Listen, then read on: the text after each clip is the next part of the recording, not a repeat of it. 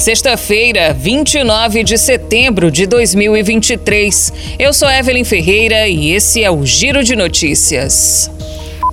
O ministro Luiz Roberto Barroso tomou posse nesta quinta-feira da presidência do Supremo Tribunal Federal, o STF. Em discurso na cerimônia, ele reforçou a importância de representatividade racial e de gênero no judiciário, assim como defendeu os direitos das minorias. Barroso foi eleito para um mandato de dois anos. O vice-presidente da Corte e do Conselho Nacional de Justiça é o ministro Edson Fachin.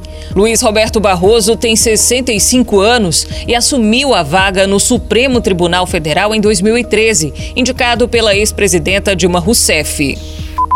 A Agência Nacional de Saúde Suplementar suspendeu a venda de 38 planos de saúde de 10 operadoras brasileiras após avaliar o desempenho dos serviços destinados aos consumidores. O anúncio foi feito nesta quinta-feira e passa a valer a partir da próxima terça-feira, dia 3 de outubro. Assim, novos clientes não poderão aderir aos planos da lista. A ANS registrou 58 mil reclamações entre 1 de abril até 30 de junho deste ano. A decisão considerou o recebimento de avaliações sobre serviços do segundo trimestre. A ação faz parte do monitoramento da garantia de atendimento e busca proteger os consumidores. As vendas dos 38 planos só serão liberadas caso eles registrem uma melhora no atendimento.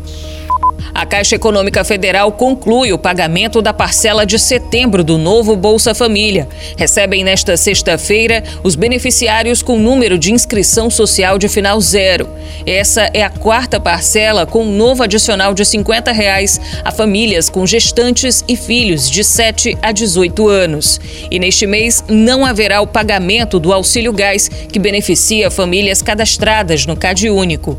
Como o benefício só é pago a cada dois meses, o pagamento voltará em outubro.